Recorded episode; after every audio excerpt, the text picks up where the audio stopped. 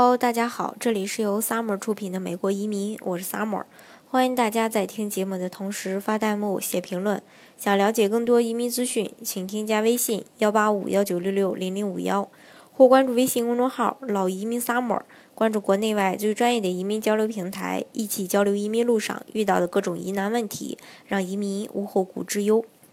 今天呢，给大家分享一个消息，就是耶鲁大学突然宣布不再招收中国学生了。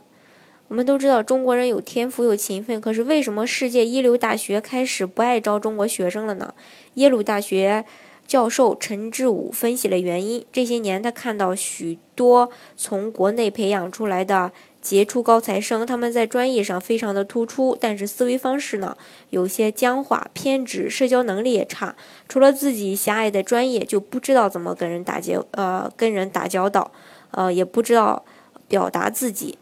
有两件事呢，呃，也再次引发了我对中国教育的一个担忧。一个是一位美国名牌大学金融教授谈博士研究生招生时的政策，他说他们今后可能不再招收中国博士研究生了。这个不是种族歧视问题，他自己也是中国人，而是因为过去多年的中国学生开始学习成绩好，后来做博士论文研究时，虽然未必突出，但是还可以。可是等到毕业，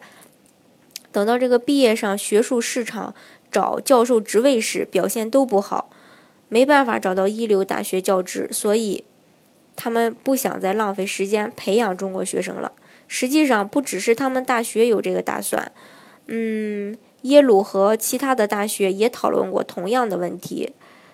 虽然呢没有完全的停招中国学生，但是有意识的少招，或者说偶尔不不招了。就以二零一五年为例，美国的前三十名金融系毕业的这个博士中，来自中国的不少。但是找教职职位最成功的是去了加州理工学院，那个大学当然也不错。可是这么多中国博士生中，没有一个被前十名或前十五名金融系招聘。由于这些博士都毕业于顶尖金融院系，这一结果呢？让人很失望。各名校投入的资源和教教授的精力那么多，但是并没有得到相应的回报。第二个就是在美国金融和硅谷高科技行业中，印度的印度裔高管远远超过华裔。大多熟悉，大家可能都熟悉这个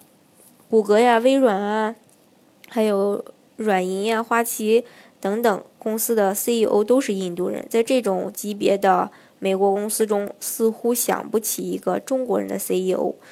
公司副总裁一级的印度人就更多了去了，而且不只是美国企业界里中国人和印度人的反差，呃大，在大学里也是这样。比如几年前，美国主要商学院中有十二个在选拔招聘商学院院长，其中有十个给了印度的，呃，这个印度籍的，嗯。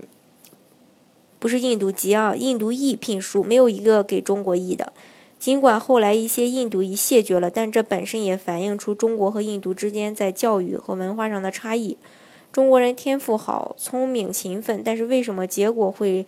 令人如此失望？跟美国、印度和其他国家人的差距这么大呢？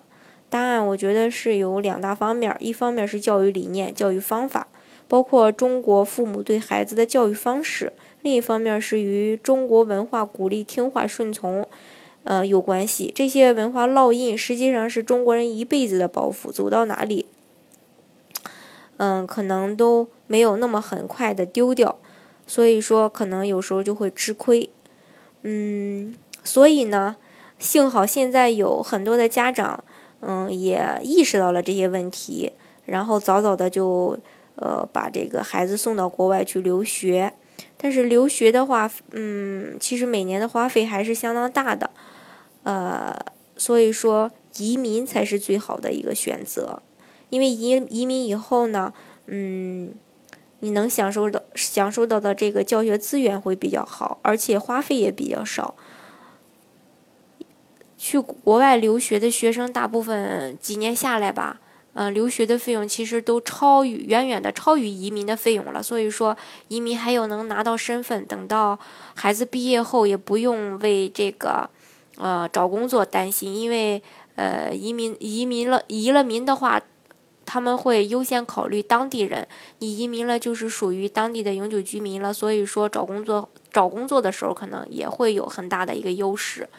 好，今天的节目呢就给大家分享到这，呃，分享到这里。如果大家想具体的了解美国的移民项目的话，欢迎大家添加我的微信幺八五幺九六六零零五幺，或是关注微信公众号“老移民 summer”，关注国内外最专业的移民交流平台，一起交流移民路上遇到的各种疑难问题，让移民无后顾之忧。